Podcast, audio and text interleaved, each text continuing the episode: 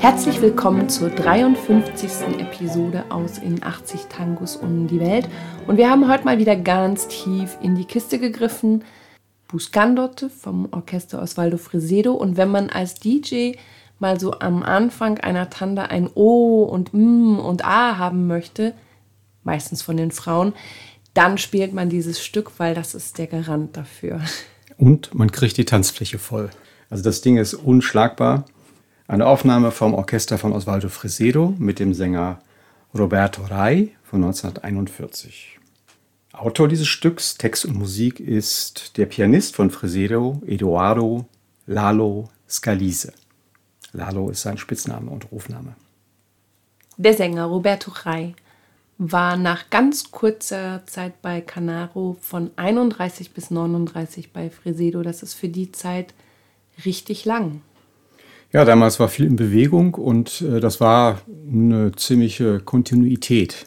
Acht Jahre. Der hat sich da praktisch initiativ beworben. Der hat vor dem äh, Cabaret Tabaris einen ihnen unbekannten Mann angesprochen, der da am Künstlereingang äh, lang ging.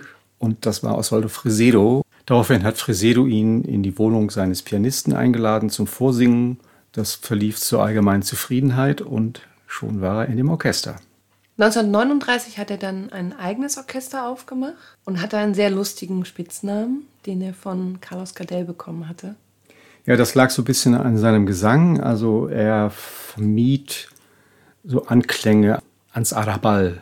Also er wollte nicht klingen wie ein Mann von der Straße, sondern eher so ein bisschen gehoben, wie es ja zu Fresedo gut gepasst hat. Einer seiner wichtigsten Einflüsse war Teofilo Ibáñez, sein Vorgänger bei Fresedo und auch Ignacio Corsini, das war der Mitbewerber von Carlos Gardel sozusagen, auch ein bekannter Tango-Canción-Vertreter. Und Gardel hat ihn dann angeblich das erste Mal Ternero genannt. Das war dann sein Spitzname, das heißt sowas wie Kälbchen, Kalb. War aber freundlich gemeint. Dann hat er zwischen 39 und 48 sein eigenes Orchester gehabt, ist wahrscheinlich rumgetourt, wir wissen es nicht so genau, kam wieder zurück zu Fresedo, und hat insgesamt 82 Aufnahmen mit Osvaldo Fresedo gemacht. Es gibt keine anderen Aufnahmen von ihm. Nein, also mit anderen Orchestern hat er nichts aufgenommen. Also man kann sagen, dass die Arbeit mit Osvaldo Fresedo die wichtigste in seiner Karriere war. Und ist nicht so alt geworden. Ist dann 1960, als er das dritte Mal bei Fresedo gesungen hat, ganz überraschend gestorben. Mit 48 Jahren. Und wie alle Sänger, die was auf sich gehalten haben, war das natürlich auch nicht sein Mädchenname. Nein, er wurde geboren als Roberto Raimondo. Und diesen schönen Namen hat man dann abgekürzt zu Rai oder Ray. Über Osvaldo Fresedo haben wir übrigens in unserer Episode Nummer 14 sehr ausführlich gesprochen. Despres de Carnaval. Mit einem anderen Sänger, mit Ricardo Ruiz. Und ein paar Eckdaten über Fresedo 1250 Aufnahmen ungefähr gemacht in 63 Karrierejahren. Und sein Stil war der Wohlklang. Also er hat versucht, den Tango so ein bisschen in höhere Sphären, auch in bessere Gesellschaftskreise zu bringen. Das fing eigentlich schon 1917 an. Da hatte er ein Trio mit Juan Carlos Corbian, dem Pianisten, und mit dem Geiger Tito Rocca Tagliata. Dieses Trio hat sich durch sehr differenzierte musikalische Artikulation ausgezeichnet was eben auch den verwöhnten Ohren von kulturell gebildetem Publikum ansprechend erschien. Also insofern hat, haben Leute wie Frisedo auch viel dafür getan, dass sich Tango durch alle Gesellschaftsschichten hin durchgesetzt hat. Und er war unter anderem auch beteiligt an diesen Monsterorchestern in Rosario mit Canaro und Firpo. Die hatten, weiß ich nicht, 40 Musiker auf ja, der Bühne. Das waren diese berühmten Karnevalsorchester von 1917 und 18 wo also alles, was Rang und Namen hatte, gespielt hat. Umherirren, erschöpft von meinem endlosen Marsch, bittere Traurigkeit der Einsamkeit, Sehnsucht anzukommen.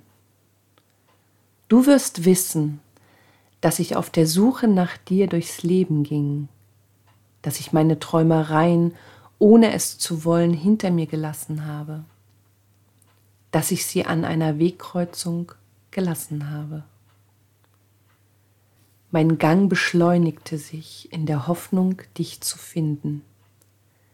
Weite Wege legte ich zurück, Meile um Meile bin ich deinetwegen gelaufen. Nach einer Ruhephase in deinen Armen ziehe ich weiter, wenn dir das lieber ist, auf meinem Pfad wie gehabt. Ja, unerfüllte Sehnsucht wieder mal. Die Aufnahme und das Arrangement dieser Aufnahme sind perfekt für dieses Thema. Es wird sehr vom Piano getragen.